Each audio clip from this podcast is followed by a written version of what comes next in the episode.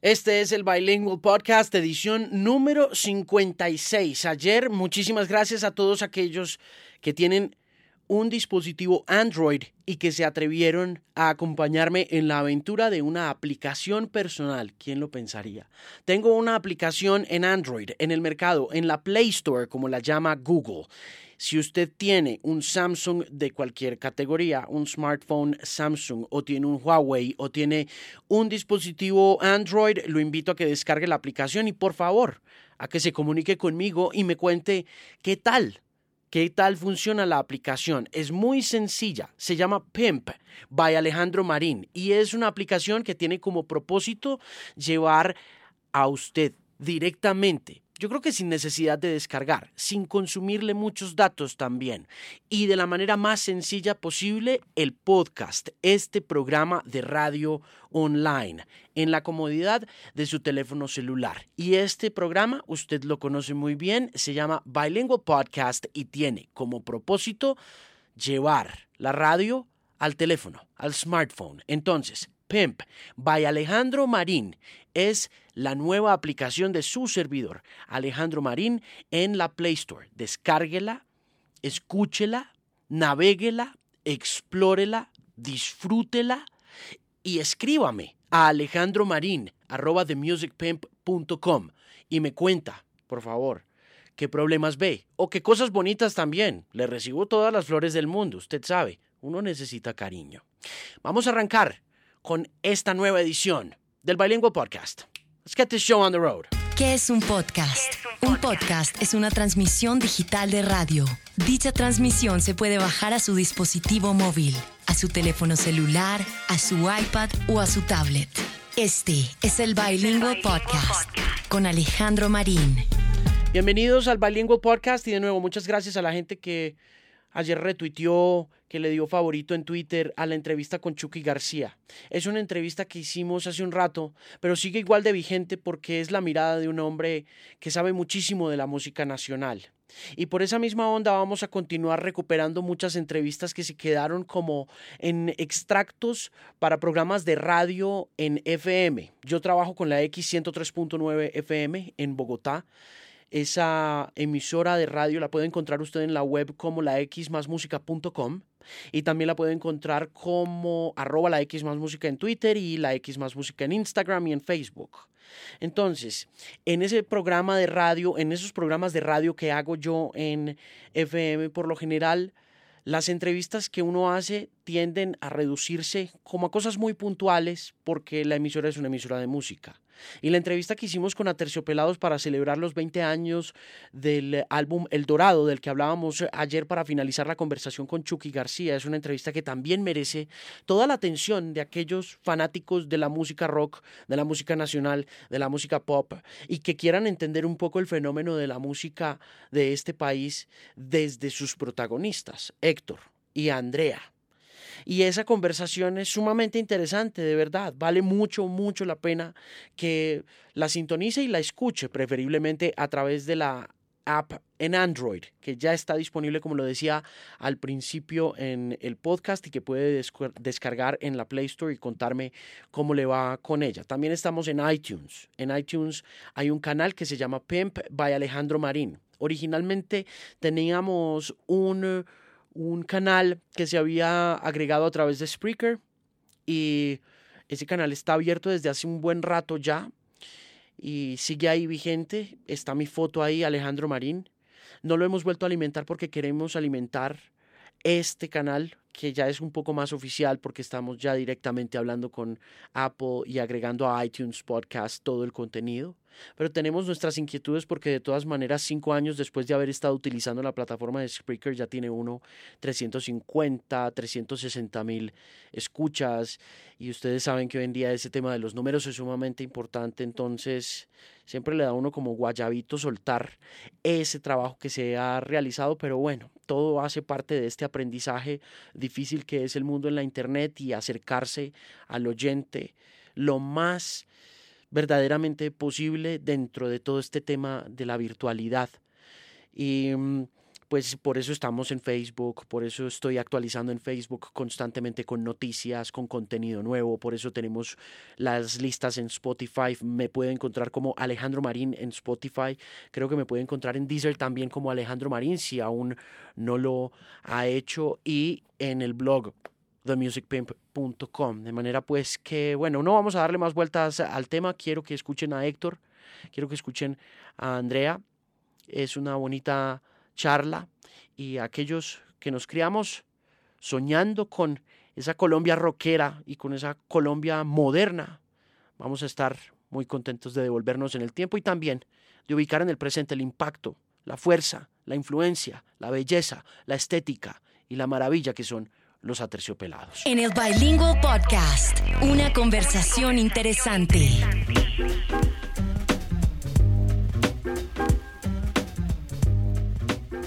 Julio los manejaba en esa época. Por yo creo que fue después, yo creo que fue después porque, porque él, él manejaba a la derecha. Ok. Él era de la derecha y nosotros estábamos con Mónica, que era una amiga nuestra, divina, pero pues no, no tenía mucho palo, no tenía mucha madera para... Ni mucho orden. Sí, ni mucho orden. Era la que llegaba tarde, era como...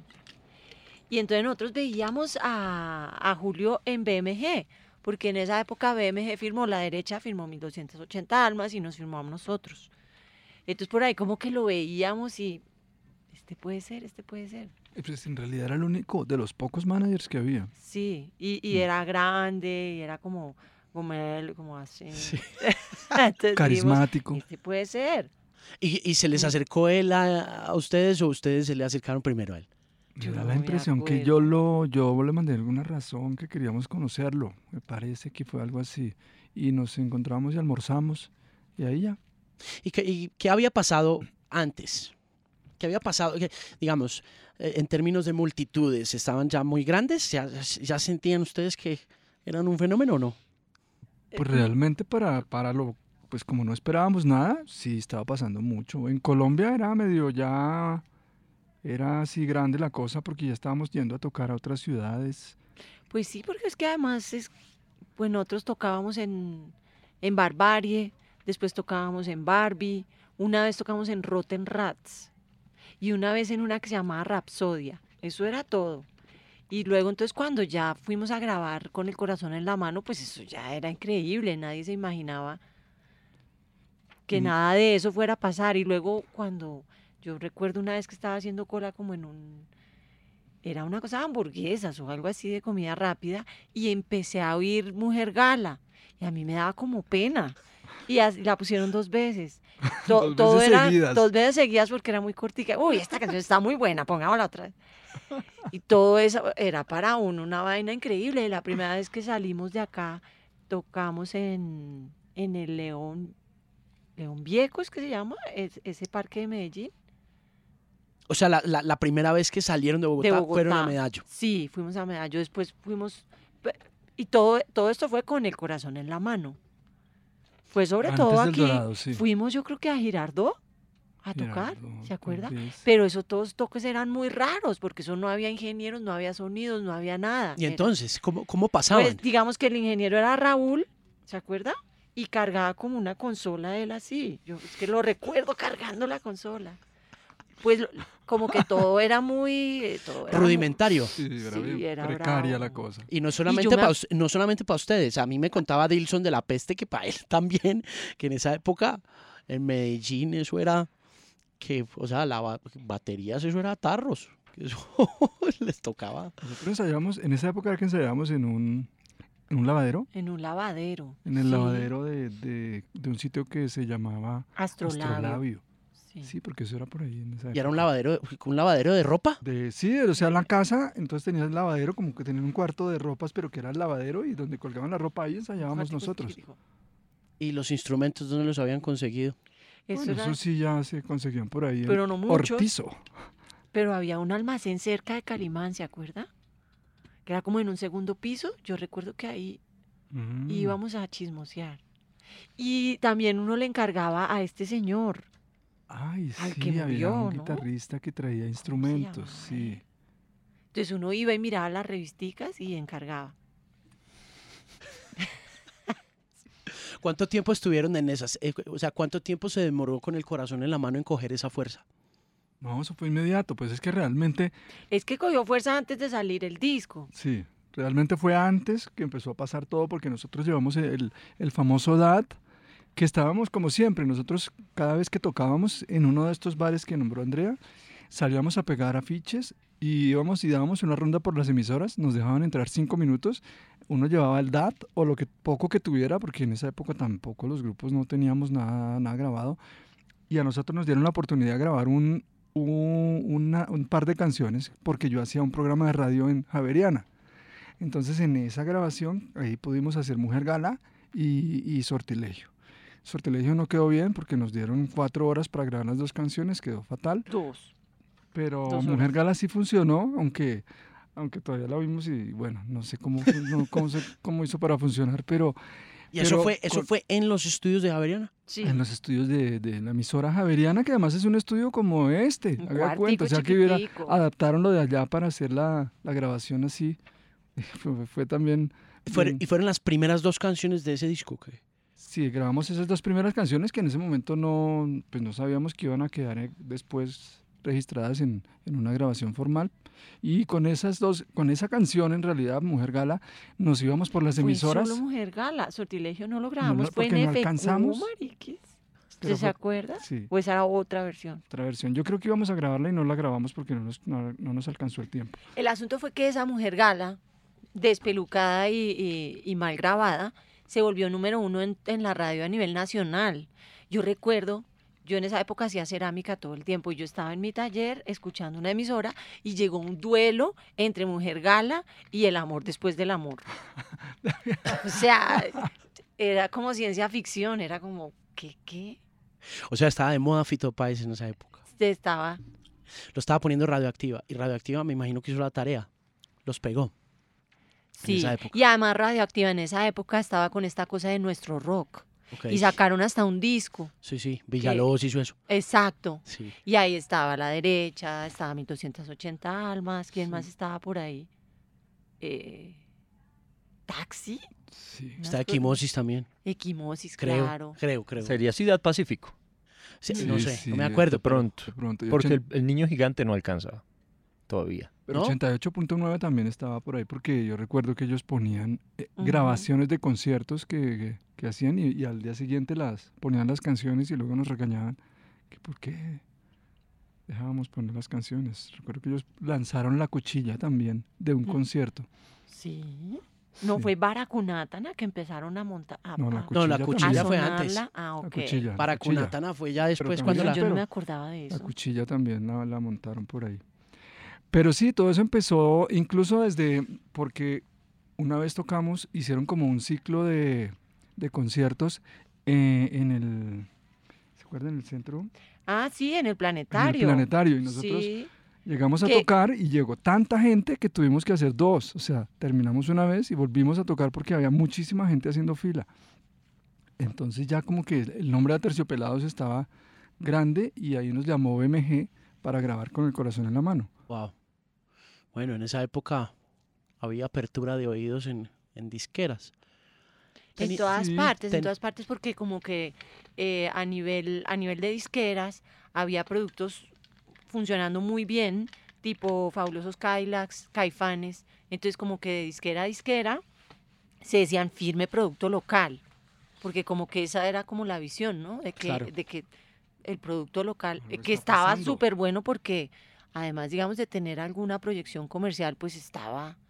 eh, Eso es lo que toca, Sí, ¿no? estaba- lo que debía cerca. seguir pasando todo el tiempo. Sí, además una vez Pava me dijo a mí, Fernando Pava, Mm. de 88, hace como un año y medio, me dijo que, mm, que la razón por la que se empezaron a acercar a lo local, pues independientemente de que, digamos, bandas como Poligamia abrieran un poquito la puerta desde lo pop para poder promover lo local y artistas, no sé si fue Pasaporte, los de Igor y, Y Penélope. creo que sí. compañía, Mariquis, Compa- ¿no? com- que compañía ilimitada. compañía nos estaban contando que era la primera vez que, que sonó una canción en español en la radio colombiana.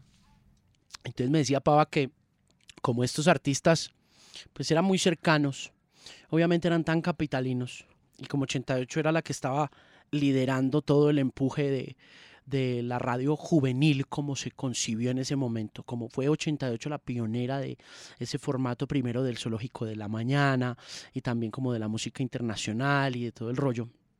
Me decía Pava que eso funcionó muy bien como hasta 1990-91, cuando ya empezaron a haber un cambio así brutal en los listados gringos porque empezó a pegarse el hip hop. Y Pava me decía, no entendíamos un culo. O sea, no, no, no sabíamos que se había hecho Whitney, Michael Jackson. De pronto estamos viendo en los números 1 y en el número 2 y en el número 3 y en el número 4, en el número 5, empezamos a ver eh, Aisha, ABC, Bell Biv Devo y poníamos eso y no, no, no nos gustaba, no lo entendíamos. Era demasiado gringo, demasiado negro, no, no, no, no nos cuadraba. Entonces en ese momento dijimos, hombre, aquí no hay más de otra, aquí hay que empujar esta vaina desde, desde otro lado y hay, que, y hay que pegarse de lo local porque si no nos vamos a quedar tratando de empujarle a la gente un tema que musicalmente no, no va a funcionar porque como que ya tenían muy, muy entrenadito el oído desde lo pop, desde el rock, el heavy les había funcionado muy bien, en los 80 les habían funcionado muy bien todos esos artistas como Poison, como Bon Jovi, como Guns N' Roses, todo eso se había pegado muy bien, todo eso había funcionado, Metallica venía como de Londres, pero se había alcanzado a meter a radio, entonces pero ya cuando llegaron ahí a ese fenómeno del gangsta rap y apareció Dr. Dre y empezó a pegarse allá y ya dijeron aquí, no, no, entendemos lo que está pasando en Estados Unidos, toca pegarse de lo local. Ay, vea, yo no sabía, buena. Sí, sí como, como que... Gracias, Dr. Dre.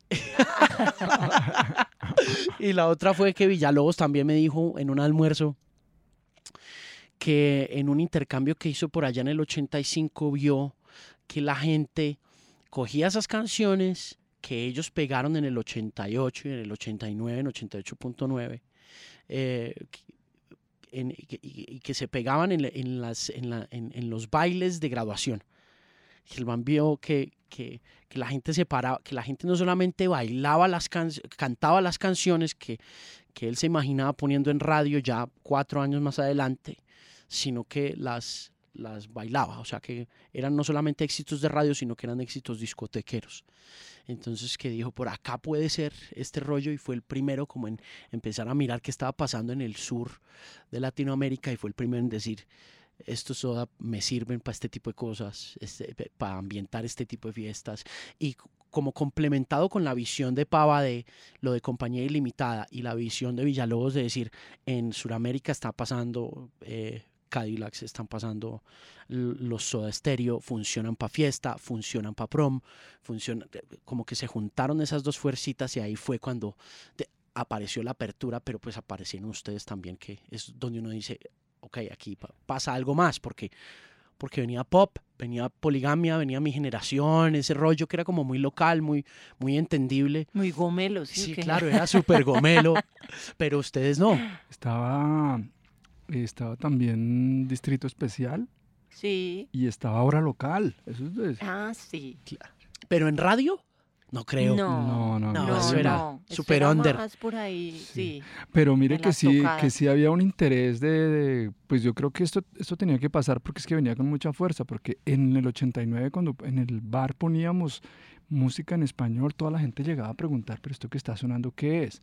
Había un interés como por, por oír cosas que, que, que, sonaran en español, pues porque allá poníamos pues todo el new wave y el pop y un poco de, de rock alternativo que ya estaba llegando, pero también poníamos lo que podía conseguir de rock en español, entonces poníamos Caifanes, Fricción, pues grupos argentinos. Lo de Coleman. Mm. Sí, lo de Coleman, poníamos cositas por ahí y siempre llegaba la gente a preguntar. ¿Lo ¿Cómo es que se llama? Eh, el corazón de tiza en la ah, pared. Ah, sí, Radio, Futura. ese nos gustaba. ¿Qué de Radio Futura sonaban allá? Eh, el corazón de tiza en la pared, ¿o no? Sí. Y veneno en la piel, tal vez. en la piel. Y hasta un grupo argentino que era los, los ¿qué? Como comida de avión. Extraño sabor. Pero eso y internacional ¿qué, qué sonaban? ¿Cómo? Me imagino que eso empezó, sí, mediando y ya después metiéndose a lo latino, pero empezó con lo que dice usted, New Wave y ese New Order, ¿no? es que porque teníamos unas televisiones ahí todas chiquitas, pero, pero pasábamos videos, ¿no? Sí. Y me acuerdo de ese video de New Order que todo el mundo se cachetea, que es súper chévere. ¿Ese es Blue Monday? Sí, creo que es ese. Sí. Ah, em, eso también. eh, eh, de My Religion, eh, Ah, R.E.M. ah, ¿usted R.E.M., bastante. R.E.M. O sea, 1991. Y, y Cure, Cure a la The lata. Cure, sí. Cure. Éramos fans de Y poníamos Cure. también música industrial un poquito, como era Revolting Cox, Front to 42, Ministry, creo que también en esa época. Eh, bueno, y un poquito de... de- James de- Addiction. de- bueno, también estaba ya el, Pixies. el comienzo del rock alternativo con Pixies, James que, Addiction, que pero de hecho eso fue lo que empezamos nosotros a, a Delia y los aminoácidos. Hacíamos unos covers. Tenía covers de Pixies hartos y de James Addiction. También poníamos algo de- un poco más clásico, como de Police, de Mode, Ujú. ¿Cómo se llamaba el bar? Barbarie. Barbarie. ¿Y en dónde era? Era en la Candelaria, era en la calle 10 con tercera. Era una casa colonial divina. Entonces, era Grande. un patio central grande. Nosotros vivíamos en un par de cuartos y al principio el bar era solo arriba, después esa vaina se teteaba. Entonces cada vez crecía y crecía. Entonces al final eran los dos pisos ¿Y se llenó por el grupo o se llenó porque eran amigos o porque o qué pasó? porque era un lugar increíble, era muy bonito. Era esta casa insólita y, y- y yo llamaba como a todos mis amigos de arte, porque yo, yo estudié arte y tenía amigos, eh, eh, sobre todo de la Nacho. Y entonces eh, iban todos y entonces pintábamos todas las mesas compradas ahí como en el pasaje Rivas, las mesas, las sillas, las paredes. eh, toda la decoración era increíble, era súper bonito. Entonces el ambiente era chévere, ¿no? Estéticamente innovador, eh, pues con, con- como con alma. Y luego Héctor Vicente ponía una música súper chévere, había videos, había también como mucha libertad, ¿no? Porque había como un lugar del bar que usted más o menos controlaba y por allá atrás en los lavaderos parece que pasaba de todo. Entonces la gente pasaba súper bien. Sí, creo que era tal vez Music Factory el único lugar donde ponían una música similar a la que se ponía en ese sitio. Entonces eso atrajo mucha gente Mm. que tenía como esa misma estética también del, del tema de la decoración, de los videos, de la música. ¿Y tocaron Mm. ahí? Nosotros y presentábamos tocábamos grupos, sí. Tocábamos cada mes Delia y los aminoácidos. Y luego el resto de... Tocó Estados Alterados. Tocaba KGB de Alejo, de Alejo Gómez Cáceres. Tocaba Le Cafash, Le Cafash, 9. sí. Sí, todo el tiempo, todo el tiempo tocaba. O sea, todos los fines de semana había conciertos en vivo. ¿Y cuando llegó BMG les dieron plata para hacer el dorado? Primero hicimos eh, con, el, Con el corazón en la, en la mano. mano. Eso sí fue dos pesos. O en sea, un pero- estudio medio de jingles. Pero ya BMG estaba ahí. sí, Ah, wow. Sí, pero ahí Sí, fue pero- una inversioncita. esa historia fue chi- chistosa porque, claro, como ya venía todo esto pasando, lo, lo que le contamos del, del planetario y todo, yo recuerdo que me llamaron y me, me preguntaron que, no, que BMG quería grabar un disco, que cuándo pueden estar listos. Y nosotros no teníamos un disco listo. ¿Qué tal en un mes? Y, y nosotros teníamos más o menos siete canciones. Yo dije, no, claro, claro, listo, de una. Nos- yo recuerdo que nos tocó correr a componer canciones para poder llegar a- al momento de la grabación con canciones listas. ¿Y lo- Sí. los ayudó esa presión o no? Pues corrimos a, a- yo me acuerdo de estar componiendo Quieto Veneno hacía toda, toda mecha. Rápidamente. Sí, claro, ayudó, ayudó, pero fue así con dos pesos en un estudio. Dos pesos en un estudio de jingles. No, las baterías no las grabaron, sino que eh, las programaron ahí. o sea, es bastante cuestionable todo. Pero finalmente es un disco rarísimo. Es un disco único. Ok. ¿Y cu- cuál es más importante? No, pues, ¿Qué? ¿Entre con el corazón en la mano y el dorado o Mm. qué? Sí. No, el dorado. Lo que pasa es que lo chévere de, de con el corazón en la mano es que es la, la, la metida al agua, la tirada al agua, ¿no? De todos. Y en un momento en que nadie sabía cómo se hacía la vaina. Entonces eso... Y al final hay gente que ama ese disco. Por eso, porque es rarísimo. Pues imagínate un disco todo punqueto, con baterías programadas y, y- no, es como, ¿esto de dónde sale? Pero nosotros además éramos severos personajes con severa energía, o sea, qué carajo lo que sea, eso uf, nos brotaba por todas La partes. foto de contracarátula. Claro, ahí es la ponquería total. En cambio, para El Dorado sí hubo presupuesto, hubo un productor que fue Federico López, eh, en Audiovisión, que es un, sigue siendo un El super gran estudio, exacto. Entonces eso es otra cosa, ¿no? Y ahí ya hubo tiempo para componer y hubo... Además, todo, es- to- todo eso implicó que tocáramos hartísimo, entonces pues ya estábamos un poquito más, Es que, más en la vaina. claro, corazón en la mano, la foto en la que tienes un sticker. Uno- sí, unas stickers negros. y estamos con y- los corazones de vaca en la mano. Sí, claro. Y esa y parte, esa parte en algún momento se pensaba como porque precisamente tenía esa estética tan punk que dijeron, bueno, ¿y esto cómo va a ser? Pues lo que pasa es que Héctor Vicente venía de la pestilencia. Yo era una niña de hija de papi y mami de- del Chico Norte que había estudiado arte. Entonces, pues yo era gomelita, pero de mente muy abierta, extremadamente abierta. Y entonces yo conocí a Héctor Vicente, era el primer punk que yo veía en mi vida, y yo quedé mata, bueno, no el primero porque en, en Londres se había visto, pero Ah. aquí, criollito, criollito y además regio. Entonces, pues yo me enamoré de Héctor Vicente y de todos sus chuzos. Entonces, yo hacía dibujos como con toda esta cosa del Art Nouveau que traía, pero con calaveras y chuzos, ¿no? La primera canción que me inventé se llamaba El Ángel tras Boca. Entonces, yo como que me enamoré de él y de su punk y de toda esa vaina. Por eso tiene como esa onda. ¿Y qué le dijeron en la casa? No, en la casa, pobres. pobres. También abrieron su mente finalmente después de muchas peleas. Pero venga, volvamos al Dorado. Entonces, ya tenía un poquito de plata. Sí, ¿Cuánto tiempo pudieron grabar? ¿Cuánto tiempo pudieron usar Audiovisión? de eso sí yo no me acuerdo. Era 80 horas. No, en 80 horas grabamos con el corazón en la mano, ¿no fue? Y de pronto el otro sí 200 o algo Puede así. ser 200 y afortunadamente pues vino Federico López de Medellín, que, que ese fue otro tema porque no habían productores acá en Bogotá y pues el único que conocíamos y que sabíamos que podía entender la cosa era Federico López, entonces él vino de Medellín, él había trabajado con Estados Alterados, había tenido un grupo, era tecla- tecladista, tocaba guitarra y Y afortunadamente había él también... trabajado full en la movida punk Sí. de Medallo. Y afortunadamente él también ayudó a, a manejar el tiempo para poder hacer el disco y, y pues no, yo creo que él, fue- él fue uno de los artífices del sonido porque pues tiene un, un sonido realmente más, mucho más pop del que hubiera quedado si lo hubiéramos hecho nosotros mismos. ¿Y estaba bien que tuviera ese approach, ese acercamiento a lo pop? Sí, yo creo que sí, porque igual las canciones eran así, las canciones eran así, pero nuestro sonido hubiera sido más crudo, pero creo que por ahí era el camino. Eran canciones más... um, es que es difícil porque lo pop no, no, no, no, no, no es fácil de aterrizar en...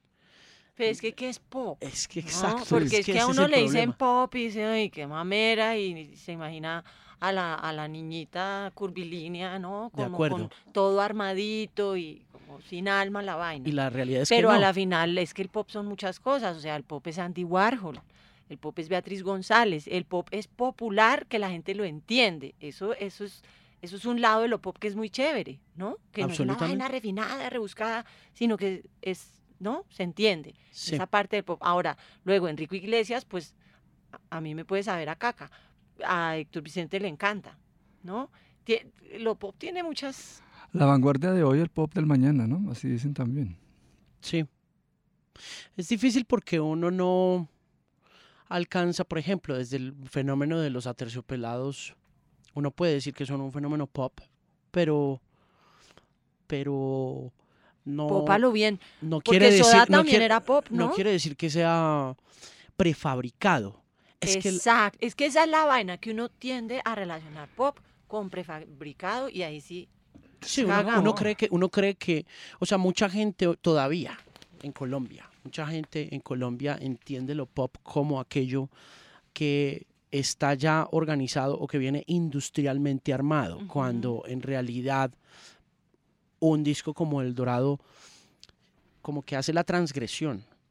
Y, y- y creo que esos son los verdaderos fenómenos de pop, cuando usted tiene un producto musical que nace del corazón y que nace de un trabajo previo que no está atado a ninguna fórmula, pero que de repente resuena con todo el mundo. Todo el mundo lo entiende y no tiene y la culpa no la tiene el artista, no, pero llega ahí, no, el, el artista llega y encuentra eso y y la gente lo asimila y se vuelve una cosa nacional e incluso llega a ser global como pasó con lo que pasó con el Dorado, ¿no?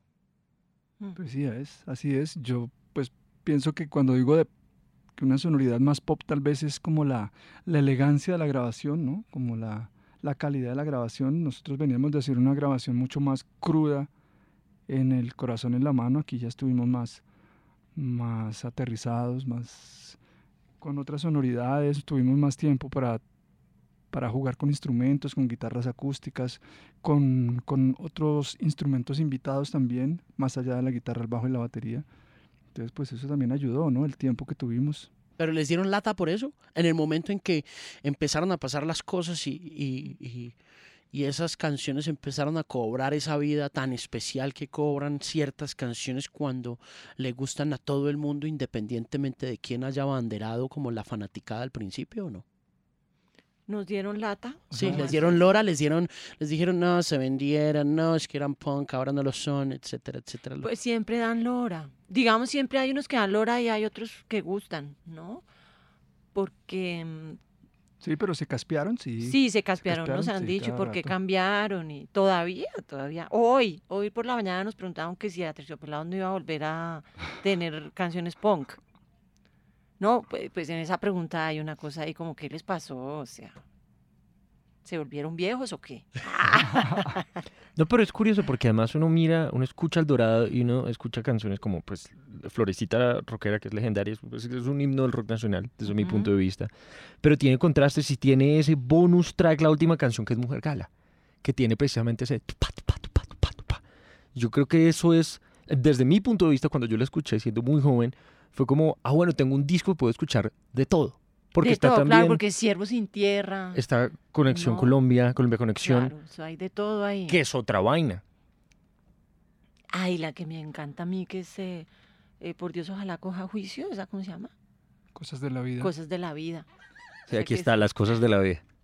Es como una rancherita. Claro, ahí es- es- enco- se encontraba de todo. ¿Y por qué les gustó eso? Como ese acercamiento a, a- a lo, a lo más folclórico, o sea, ¿por qué se atrevieron a decir, vamos, vamos, cojamos una ranchera, hagamos un bolerito, metámosle a esto? Pues obviamente ya el, el espíritu punk estaba ahí, pero ¿por qué se fueron por ahí? Pues es que yo creo que tiene que ver también que la cosa se volvió como en serio, ¿no? Lo, lo- lo del corazón en la mano, como, como digo, era todavía en ese momento hobby. Era, toquemos en un bar. Eh, cuando nos llamaron, pues terminamos las, las canciones así muy rápidamente, pero aquí ya fue como, bueno, tienen varios meses para, para preparar las canciones. Entonces, pues también empiezan como a salir otras cosas que, que están ahí adentro, que de pronto por, porque la cosa era así como todo de afán y como que esto no es en serio, ahora sí muestra a ver qué hay dentro de nosotros y empiezan a salir otras cosas. Y pues yo creo que yo me salí de la pestilencia porque yo quería pues incursionar en otros ritmos, en otros géneros, fusionar, como tal vez eh, a- a- apostar a, a ver qué salía de, de mezclas, ¿Qué había no- Arriesgar, ¿no? arriesgar, sí. Pe- En mi caso sí fue mucho más natural, porque yo vengo de una familia donde todos cantan y tocan guitarra. Y en mi casa toda la vida cantan rancheras y boleros. Entonces la vaina de la ranchera y el bolero para mí es como muy propia, Natural. sí, me fluye. Entonces yo creo que por ahí el bolero falaz, por ejemplo, pues fue eso. Héctor Vicente tenía ese coro y nos sentamos juntos a terminar la canción. Ah, también hay otro ingrediente y es que nosotros no estudiamos música, ninguno de los dos. Entonces todo era ahí como, pues, a ver por dónde puede ser esto. Y yo me sabía la progresión del bolero porque yo de chiquita tomé unas clases de guitarra. Y ahí fue. ¿Y qué cantaban en la casa? ¿Qué boleros cantaban? ¿Qué cosas? Mi mamá, pues es que mi mamá ha cantado toda la vida, pero ella cantaba harto, no sé, Armando Manzanero, por ejemplo. Em, eh, esa de, de Carne y Hueso, eh, que es de Graciela Arango de Tobón. De hecho, yo saqué un disco, yo, Héctor Vicente y yo, produjimos un disco de mi mamá, hace no sé si 10 o más años, que se llama Locura Mía, y son todos boleros colombianos y ella cantando. O sea, sí, bolero en mi, en mi, por mi lado, harto. ¿Y MTV ayudó mucho ese disco? Uf, Sí, claro. Después empezó a sonar en las radios acá en Colombia y bueno, el bolero falaz así se convirtió en el, en el hit de, de toda Colombia. Después vino el lanzamiento internacional y fue básicamente gracias a canales como MTV que se popularizó tan rápido, pues porque eso era inmediato. Los ¿Cuánto se, videos- ¿Cuánto se demoró MTV en llegar acá? ¿O ya estaba aquí? ¿MTV ya estaba acá o no? Yo creo que no, ¿no? Como que solamente lo tenían los canales de cable, Jules. En ese entonces sí, claro. Eso aquí no llegó a terrestre en mucho tiempo. No, pues, es que MTV nunca fue terrestre, ¿no? ¿no? Eso fue parabólica, ¿no? Eso fue pura parabólica, y, pero eso arrancó en el 95, ¿no? O eso arrancó un poquito más adelante. Yo lo... no, no, 95, no, porque si, si el bolero y todo eso. Ah, pues pudo ser 95, Claro, claro. pues, Yo recuerdo, por ejemplo, yo recuerdo. Sí. Sí, eh, Bolero, Bolero es del 95. Sí, Sí, definitivamente. Yo recuerdo viendo Bolero Falaz en MTV en Estados Unidos. O sea, yo recuerdo, la primera vez que yo supe de los aterciopelados fue porque los vi viviendo, estudiando, mientras estaba en Miami. Fue, fue allá que los vi, yo no los vi aquí. O sea, yo sabía que algo había sucedido allá, en Colombia, porque había visto en un par de ocasiones lo que había pasado con Estados Alterados y con Muévete. El video que lo- se lo vi a Daisy Fuentes para un verano en el, 90 y- en el 92. Y en el verano del 95, me acuerdo ver el video de Florecita Roquera, no de Bolera Falas. ese le gustaba a Ruth. ¿Se acuerdan de Ruth? Claro. Claro, Yo me acuerdo mucho cuando disfrazaron a Ruth de Daria para un especial de MTV, pero acuérdese que Woodstock 94 lo pasaron por MTV. Claro. Entonces pedazos. estamos hablando, sí, sí, sí, pedacitos nada más. Yo no me acuerdo que lo habían pasado todo, pero, pero pasaron pedazos. En todo caso, pues sí, yo me acuerdo mucho del, del video de, de, de Florecita Roquera. Como que diciendo, wow, y esto es colombiano, wow. No puede Es que además tuvimos como esa suerte, ¿no? De que esos Sí. dos videos, el de Bolero y el de Florita, son re chéveres, porque también hemos tenido unos tropezones terribles en videos, pero esos dos son súper chéveres. Sí, están muy bien armaditos, ¿no? Mm. O sea, Sí. se veían bien, eran bonitos, Sí. con, Es- esas, con esa cámara ahí como moviéndose y la chica estática ahí. Ese, ese video de Florecita era un video muy, muy, muy bacano. Sí. Muy, muy chévere. Y me imagino que ahí también la disquera ayudó mucho, que como que la disquera dijo, ok, necesitamos plata para montar un video bien bacano, ¿no? Sí, pues Sí, Pues sí, pero, dieron un presupuesto, pues era reducido de todos modos, pero teníamos amigos que lo hicieron por ese precio y sí, y porque salió el, bolero lo hizo Rayuela, que Rayuela por ahí sigue, ¿no? Y Pues- Chepe y Piña. pues con, Ah, pues con Piña. uno de ellos trabajamos ahora en el reluciente rechinante de Terciopelado, Ajá. con Roberto de Subiría, que tiene una empresa nueva que se llama La Post, y él era parte de Rayuela. él era de que Rayuela. es con los que trabajamos el Bolero Falaz, que, que ese también fue pues un clásico por simplemente por mostrar la ciudad, por la guitarra de flores, por el look de todos ya. Por el stop motion Sí, tan sí, chévere. Sí, fue sí. muy Y, ha- y había Mm. como toda esta referencia al tigre, a la buceta, ¿no? Esas tomas como en el espejo del bus. Ese es un super video. Y Chepe, que ahora, José Luis Rugeles, él ahora tiene películas, ¿no? ¿Cómo se llaman? Hay una como de una guerrillera. Ese ha hecho harto cine. Y se volvieron muy emblemáticos de la escena capitalina, ¿no? O sea, como que eso afuera uno ya entendía porque uno veía el centro, veía todo, como, que, Exacto. como que uno decía, ok, algo va a pasar o algo está pasando en, en Bogotá, como que ya se veía muy a la par de las ciudades grandes, ¿no? Como que uno veía esa estética y decía, ok, en- entiendo, porque no soy bogotano, pero soy colombiano, pero entiendo que, que, que es Bogotá y, y no importa dónde esté, tengo como, como que me relaciona, como que me, me, me identifico absolutamente, como que uno, Sí, exacto. ¿no? Sí, esa fue una de las causas del como de esa de ese éxito así tan rápido fue como identificarnos, ¿no? Como, que ver, visual, como ver que la ciudad, como que MTV contribuyó mucho a eso, a esa visualización del rock que se hacía en Colombia a partir de, de momentos como ese, como también logrados como Bolero Falaz, donde uno decía, primero, si uno, si uno vivía en, en una ciudad pequeña como yo que vivía en Manizales, uno decía, oh, qui- quiero vivir en Bogotá. O sea, era, sup- era curioso porque, porque a través de lo kitsch y de lo, de lo, Popular. de lo popular, uno sentía una relación muy profunda con la ciudad. Uno decía, sentía miedo. Si uno vivía en Manizales, yo que era pelado y vivía en Manizales, sentía miedo, pero decía, pero quiero estar allá. O sea, quiero, quiero, quiero vivir como, como lo están viviendo ellos allá. Quiero ver, quiero ver todo eso, quiero ver el mercado, quiero ver, quiero ver ese espíritu del punk ahí metido y quiero, quiero sentir esa vaina. Era, era muy poderoso, ¿no? Sí, yo creo Sí. que de- desde el comienzo generó harto como ese sentido de pertenencia, ¿no? Porque no solo bogotanos, como que nosotros sí somos como un, un ícono de la colombianidad, ¿no? Aunque lo hayamos abordado incluso de manera crítica y, ¿no? y hasta con humor, porque no es que seamos patrioteros así Ni hemos nacionalistas. jugado con eso, pero, pero, pero lo que generó finalmente es que sí, como que la colombianidad absoluta, Sí. café y aterciopelados. Pero además es muy bonito porque históricamente formó parte de un movimiento muy grande para América Latina y cada país tuvo su representante. Mm. O sea, a Colombia les llegó durísimo a Estéreo y Fabulosos Cadillacs. De Chile nos llegó principalmente Los Prisioneros, pero yo me acuerdo de los tres también cuando empezaron a sonar en su momento. México pues tenía Café Tacuba, nosotros teníamos a los Aterciopelados. O sea, formó parte de un movimiento donde uno casi que por capital, si tenía los oídos bien abiertos, podía decir, esta banda de aquí es la que representa a ellos. Porque claro, no estaba la difusión que hay hoy en día, era más complicado conseguir los discos, no había streaming ni nada de eso.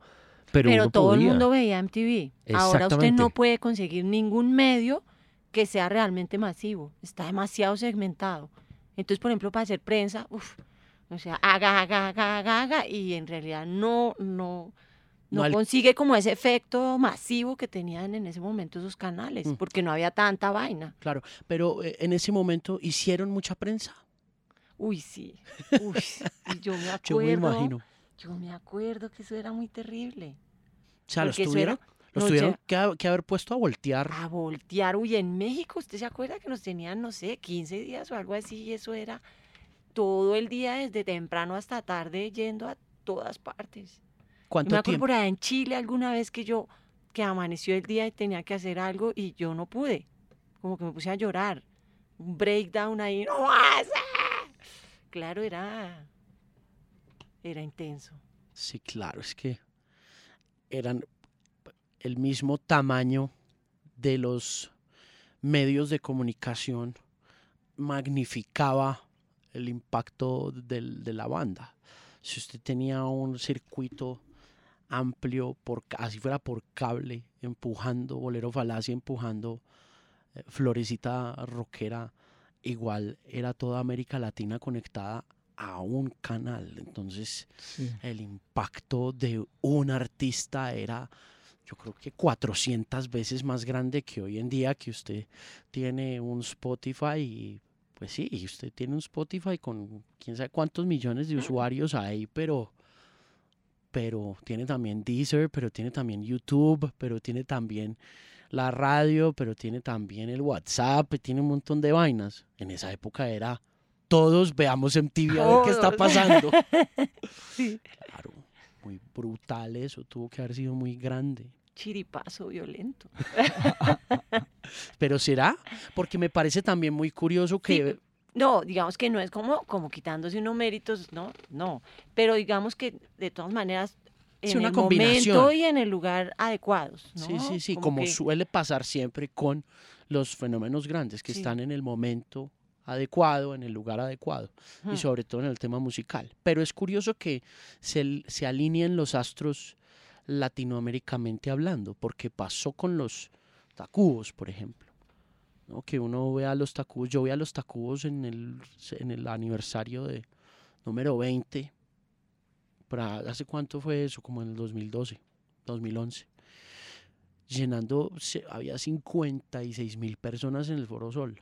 O sea, era una cosa apabullante ver a todos esos chilangos, como se llaman entre ellos, cantándose esas canciones y eh, en ocasiones también ver como los lugares donde uno hacer como el tourcito ahí turístico muy breve y decir, ok, acá estuvieron los tacubos, acá, de aquí sacaron el nombre, aquí pasó tal cosa, aquí pasó tal cosa, y después terminar ahí en ese Foro Sol con 60 mil personas cantando cuatro horas seguidas un repertorio de canciones que uno dice, entiendo, entiendo, y, y de una pensar en ustedes también, como decir, "E- esto es muy parecido a lo que pasó con Aterciopelado, o sea, si a uno no le haya tocado, a algunos de nosotros no nos haya tocado, porque eh, estuviéramos viviendo en el exterior y no, y no, y no hayamos llegado, sino como a la cola, digamos, si a mí me tocó fue ya el, el, el Caribe, a mí me tocó Caribe Atómico, que para mí es, para mí, para mí ese es el mejor disco que tienen ustedes, o sea, porque Ay, sí, a mí se me gusta. porque yo,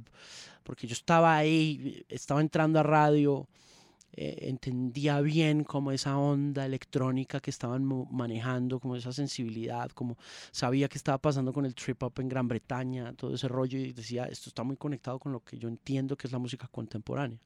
Pero de- adelantándose en el tiempo y yendo a ver a los tacubos, uno ve y dice, "A- algo pasó acá que pasó también en Colombia cuando los aterciopelados como que se encontraron así de frente con esa fórmula de, de, lo, latino, de lo muy mexicano y de lo mexicano colombianizado y, y, pegado como a lo punk y, ese rollo. Y, entonces mira para atrás y dice, ok, los Cadillacs también les pasó esto, ¿no? Entonces uno dice, wow, como que son como una constelación.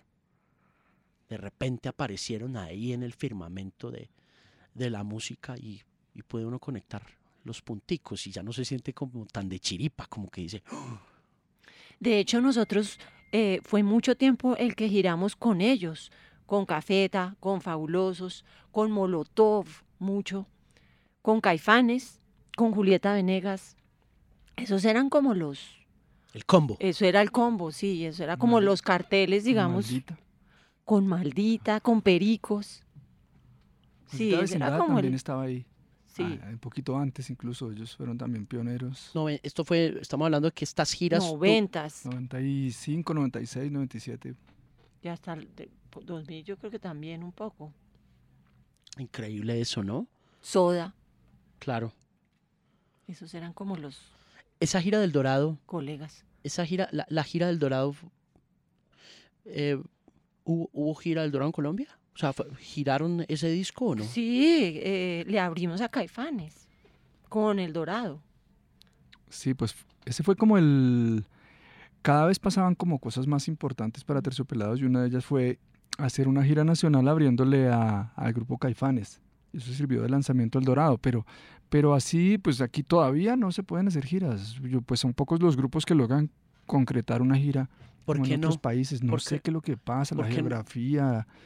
Eh, los... Pero también el vallenatismo, ¿no? Ay, ¿Será? Pues yo creo, porque hay ciudades a las que usted llega que, o sea, los rockeros son tres y los miran raro. O sea, yo creo que todavía, todavía hay como esa idea de que, de que somos gente peligrosa, yo no sé, o loca, o satánica incluso en ocasiones. Es- no sé, es difícil. Es cierto, pero también geográficamente oh, se complica un poco la cosa, ¿no? No es como en la USA que todo es plano, plano, sí, sí. plano. Entonces arranque, Sí. coja un bus y ande, man. Pero Y a nivel de Sí. equipos, por ejemplo, se sufre, se sufre, pues porque aquí hay buenos equipos, pero va por allá algunos. Ahora, por ejemplo, vamos a ir a Ibagué y, y pues finalmente como que mejor llevar las cosas desde acá, ¿no? Y eso Eso hace que las cosas no... sean más, no- y sean más no caras. Sí, más difícil. Y pues los otros llegan ahí con una cajita y un, un acordeón y ahí, hágale. Claro, No, sí, claro, lo, lo técnico también, total. también frena, Sí. ¿no? Como un desarrollo que podía ser más... Y en- pero en ese sentido, por ejemplo, les tocó Rock al Parque. Ah, sí. Sí, porque igual O sea, si hay- eh, Rock al Parque es del 95 y el Dorado es del 95. Exactamente, pues este concierto, este ciclo de conciertos en el Planetario Distrital es el antesala Rock al Parque. Creo que ellos vieron que, que esto está creciendo mucho y se ingeniaron el, el llevar ese concierto a los parques. Pues fue Berta con Julio, Berta, ¿no? Julio y Mario, Ay, Mario de la Mario. derecha. Y allá estuvimos en el primer Rock al Parque, estuvimos tocando en el Parque Olaya Herrera, allá en el sur, y también cerrando, ¿no? en la, en la Plaza de Toros. ¿Cuántas veces han hecho Rock al Parque? Es que ahí hay como, todo el mundo se empieza a acordar, ese era el uno, no, ese era el dos. Como el no sé cinco. qué. Yo creo que es como siete. Creo que hicimos la cuenta un día. Y en el cierre del primero llenaron. Ese de la Olaya, ¿se acuerda que eso fue? Porque eran esos comienzos que uno como que pues se asombraba, pero me acuerdo que nos met- metimos a la van y, y un chiste que todavía existe, ¿no? Que- Que los muertos vivientes o yo no sé, una vaina de esas que está uno en la van y se asusta porque hay un jurgo de gente afuera y, y como que el- el- Se mueve la, vaina van. se mueve y uno, ¡ah, vámonos de aquí! sí, hubo ahí como... Sí, mucha gente, mucha gente Emocionada. contenta, emocionada de, de, no sé, las figuras del rock bogotano. Sí. Era en el Parque Olaya. Sí. Eh, y el cierre no, eso era tremendo, esa época era maravillosa porque pues era como, como poder ver a, a grupos locales cantar la música y eran muchos, muchos, muchos los que llegaban. Y, eso fue una época tremenda. Ahí estuvimos cerrando y yo no sé, no recuerdo quién más estaba tocando ahí. Pero lo que usted dice es el de la Plaza La Plaza de Toros. Toros. Pero ese no era otro. Bueno, no, ese, ese, yo, yo creo que ese es el Era con cierre. Seguridad Social. Seguridad Social de ahí. España. Sí. ¿Y Fobia? ¿Fue el mismo? ¿O ese fue otro? Ese fue otro. Qué época seguridad social, ¿usted se acuerda de eso? Eran unos ¿Cómo era? españoles. Tiempo, los, sí, de, sí, los de sí. Wish You Were Here. Lo de, todo eso No, era... esos no hicieron el, el Wish You Were Here de Pink Floyd. Creo que sí, eso era todo eso lo que asociaban en Radio 3, ¿era? En Claro. España. Mm. Tenía Eso, un programa. Yo me acuerdo que en Radioactiva Cali, Tuto Castro ponía la versión de Wish You Were Here de esos manes. Por ahí entraba Pues desorden ellos público, vinieron a- ¿no? a- Desorden público no estaba por ahí. De Venezuela. Sí, Sí, claro. en Rock al Parque. estaba por ahí en esa Claro. época, Es que era... Pero en era- Rock al Parque. No, en Rock al No, Parque. ya Ah, no- ¿seguros que no? pero- Yo creo que no, yo creo que con ellos público no. tocamos en Venezuela. Pero ellos vinieron después a Rock al Parque, pero Sí. no sé si en esas primeras. No, no, no. No, no, en esas los- primeras eran Seguridad Social, Fobia. Desorden Público aparecieron como en una edición del 97-98. Eso. Ok. Que Ujú. 90 95, hermano, 95, el año en que Rock al Parque arrancó, era el año en que usted era un tropero de verdad. Era 94, Usted, ¿no? usted era. Porque en el usted era un 2014 man de- o sea, usted era, 20 un, usted era un soldado de tropa, hermano. Si usted vivía en Manizales y decía que iba para Rock al Parque, usted era un ídolo para todos sus amigos. Porque la mayoría de los que, o sea, los que, los que estábamos ahí veíamos a la gente que decía, no, voy para Rock al Parque, y uno decía, ¿qué es eso, huevón? Y decían, parce, Rock al Parque, Bogotá. Eran los, los chinos más cool del barrio, los que ya estaban fumando vara, los que ya estaban por ahí parchados haciendo daños. Esos eran los pelados que uno decía, uy, ¿cómo así? ¿Qué es esto? Y ya después veía uno al, al fin de semana siguiente, en el tiempo, veía las páginas así, el- las comunidades así de punk gigantes, las fotos coloridísimas en medio de Las la lluvia del concreto, todas las chaquetas y todo, y uno decía, ¡Qué ¿Qué- envidia! ¿Qué es esto? ¿Yo por qué no estoy allá? Porque no Ah, yo porque Mire, no soy cool. Yo soy, yo soy de Ibagué, yo no pude ir al Rock al Parque en los 90 hasta, alguna vez que, que vine a, a hacer como pruebas para la universidad.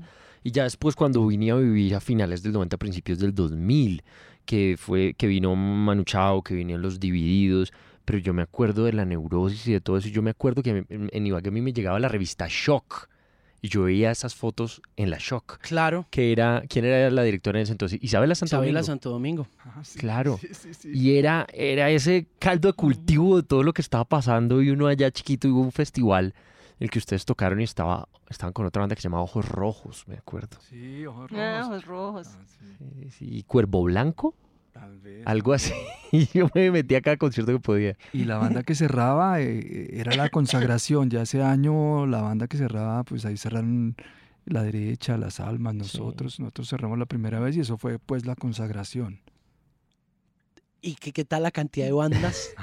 ¿Qué tal la cantidad de artistas que hemos hablado hoy? Es que había mucha gente. Hoy en día ya no uno. Yo no sé si es que en serio uno está muy viejito. Yo creo que uno ya está muy viejo y, y de pronto Un ya poco uno no.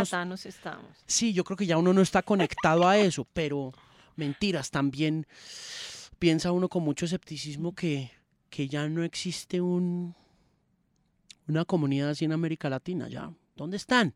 Muéstrame. Muéstrame 20 chinos haciendo música como en esa época decía. Es que hemos hablado de 50 bandas. Pero ahora no hay más, Es que yo no veo nada. Yo no veo nada. Es que hay tanto que no ve.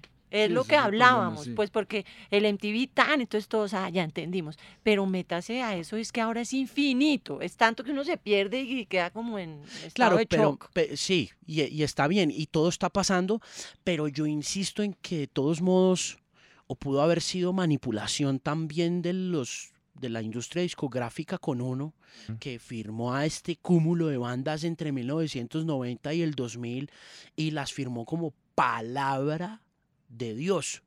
Y entonces uno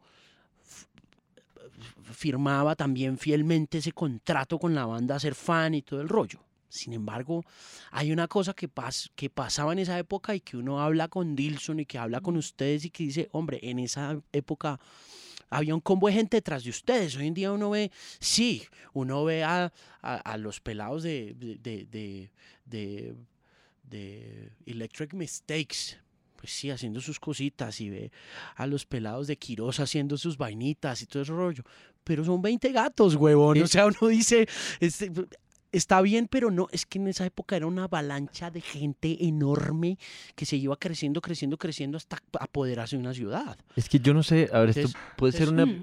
¿No? Puede Es ser que el un- comienzo, el comienzo de los movimientos es muy emocionante, ¿no? Porque en realidad ahí empezó un movimiento que, que todavía se está desarrollando y, y eso es eh, muy emocionante cuando empieza. Es que puede ser una percepción errónea que yo tengo. Yo no soy músico, no, nada. Pero pues fui un pelado que fue a los conciertos, que se metió cuando era menor de edad, a los bares a ver las cosas, porque me gustaba mucho, era muy gomoso de la vaina. Pero uno veía esas bandas que tocaban una y otra y otra vez, Las Almas, ese tipo de bandas que tocaban. Yo creo que es una de las bandas que más he visto tocar en mi vida, porque tocaban en todo lado y estaban siempre, todo eso está bien. Yo siento que ahorita hay muchas bandas que cuando sacan un primer disco después de mucho esfuerzo, de mucho endeude, se cansan muy rápido y no siguen empujando porque ya después de, ser de, ese empuje duro con un primer disco y decir, no, aquí nos quedamos, esto como que no pegó, como que la radio no nos sonó, dicen que es culpa de la radio. Pero siento que hay muchas bandas que no entienden también el esfuerzo que hay detrás de los artistas cuando empiezan y es que hay que pujar muchísimo y que no es necesariamente la radio, sino también está en ese tocar y tocar y tocar y que tienen que enfocarse en eso. Y yo siento, la vez pasada mirando mis discos cuando estaba buscando este, esta edición del Dorado dentro de mi colección, yo también tengo el corazón en la mano del de esa época. Tengo muchas bandas que se quedaron en el camino que eran muy buenas y son recientes. Hace mucho tiempo entrevisté a Mario Duarte, él me decía que para los toques compraban cajas de botellas de whisky y las rifaban para venga al concierto y cosas así. Eso ya no se hace porque siento que por más que quieren, no entienden que es un compromiso de mucho riesgo y de muchísimo sacrificio. Pero es que yo, ¿sabe qué creo?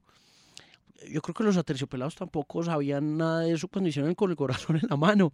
Lo que pasa es que lo que yo siento es que, hombre, había un montón de cosas pasando juntas al tiempo y en diferentes lugares. O sea, usted tenía el fenómeno de los tacos, tenía los Cadillacs, tenía las víctimas del Doctor Cerebro, tenía la Ay, sí. maldita vecindad, usted tenía la Lupita, usted tenía Julieta Venegas, usted tenía Molotov, Tijuana no. usted tenía... ¿Ah?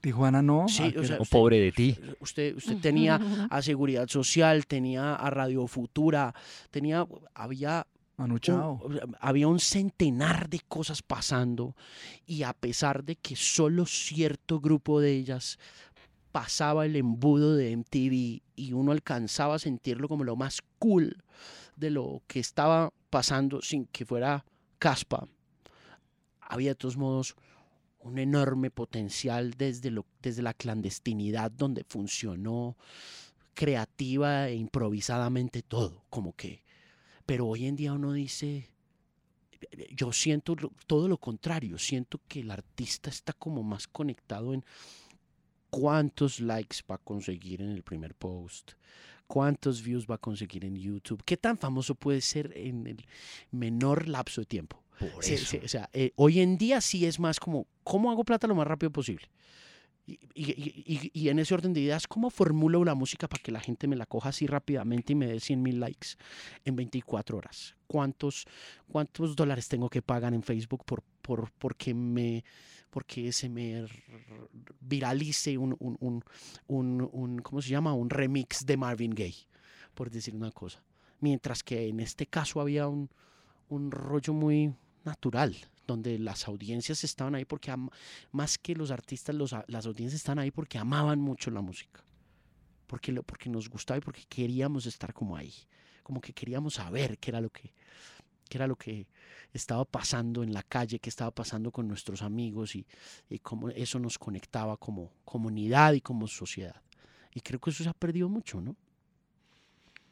Pues es que la sociedad sí está rara, ¿no? Está bien grave. Sí, está rara. Estamos graves. Vaina está fatal. O estamos graves o nosotros estamos muy viejitos, en serio. Pues también. También. Pero vea, pero tiene, de pronto tiene que ver eso. Yo, yo dije ahora hace un rato que, que con el Dorado tuvimos como el tiempo, como que la cosa se volvió seria, tuvimos un respaldo y de pronto estos grupos no lo tienen, no, no, no, les toca también con las uñas y, y pierden un poco el, el empuje y de pronto si lo tuvieran podrían sacar todo ese talento que, que está ahí. No sé, pues también puede ser. Puede ser. Igual, igual bandas que sobresalen ahora también hay, ¿no? No muchas, pero logran sobresalir entre toda esa cantidad. Pero hay una cosa, y es que, no sé ahora, seguramente sobresalen, pero me parece también que con ustedes sucedió algo que no había sucedido, o por lo menos que yo no siento que haya sucedido en términos de públicos, de audiencias, de medios, y es que hay un nivel importante de respeto por la tarea que han hecho, independientemente de que no haya sido ese el propósito, que se ganaran el respeto de nadie, sino que simplemente hayan hecho una música que haya conectado tanto con la gente, con Colombia a nivel nacional e incluso internacional. Y es que hoy en día eh, estamos muy agradecidos porque, po- porque aparecieron artistas así. Eh, y creo que cada cierto tiempo se manifiesta y lo manifiesta la gente y lo manifiesta el público. De la misma manera que afuera otras sociedades un poco más avanzadas en términos culturales y en materia de cultura pop lo hacen cada cierto tiempo con sus artistas, que uno ve, por ejemplo, que, que a los Rolling Stones se les da su reconocimiento cada cierto tiempo en Gran Bretaña por ser los artistas que son para la cultura, que son desde el país, que son para el mundo entero. Y por eso ve usted que hay un mercado alrededor del tema, porque está, pero que está basado mucho en la cultura, como lo mismo pasa con los Stone Roses, por ejemplo, o lo mismo pasa con un artista como Mar- Marvin Gaye o como Michael Jackson en los Estados Unidos, que cada cierto tiempo se les rinde un tributo especial, eh, ya sea a través de reediciones o, de celebrar un- unos 20 años de un disco como este, y que la gente por fin agradezca y tenga cierto nivel de memoria, que es algo que no, Mm. que, que- que no, que no tenemos en la cultura musical. O sea, en la cultura musical colombiana como en muchas otras, eh, eh, como en muchos otros aspectos de la cultura colombiana, tenemos un problema de amnesia colectiva. Y por ejemplo, lo que hicieron con la reedición, que yo- fue algo que yo le dije a Alejo Mejía de Sony, le dije a los muchachos de Sony, que me parecía una tarea sumamente bonita y de mucho respeto y de mucho amor, porque porque se pierden las grabaciones y, y- y se, y se pierde la memoria de las grabaciones. Entonces la gente ol- olvida quiénes son sus artistas. Cada cierto tiempo como que dicen eh, muy ah, atómicamente, como muy separados, todos dicen, ah, claro, yo me acuerdo de ese bolerista, yo me acuerdo de ese cantante. Sí, claro, pero muchos mueren en el olvido. Hmm. ¿no? Muchos artistas colombianos se mueren en, la inopia de, causada por la misma amnesia del público, porque el, porque el público nunca ha sido culturizado alrededor de ese tema de yo recuerdo a los aterciopelados, ¿no? Y, y creo que eso es muy bonito también, poder decir 21 años después, gracias, es- estamos agradecidos y recordamos esto, y no lo recordamos ahora nomás, sino que los vamos a recordar siempre, cada cierto tiempo, tiene que existir eso, ¿no? Porque si no, aprovechamos aquí, agradecemos a varios que nos recordaron, porque hubo harto rato que nadie nos paraba ni cinco de bolas. Y mm, Chucky, le damos las gracias a Chucky, que fue el que insistió que tocáramos en Rock al Parque, a Chucky y a Santiago, Santiago Trujillo, que estaba en Idartes, y luego a los chicos de Barrio Colombia que sacaron ese tributo al Dorado tan bonito, tan chévere. Y Alejo de Sony también.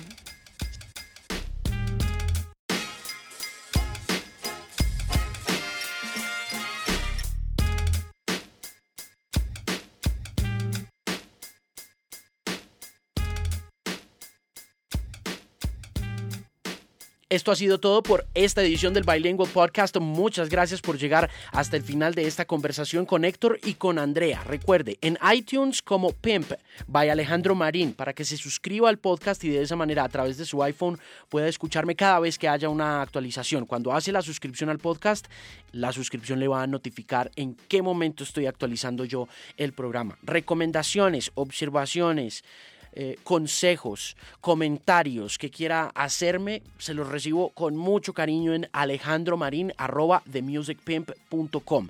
Ese es mi correo oficial. Cualquier cosa que quiera conocer sobre este programa, cualquier cosa que crea que debamos tocar, se la recibo de nuevo, alejandromarin.com.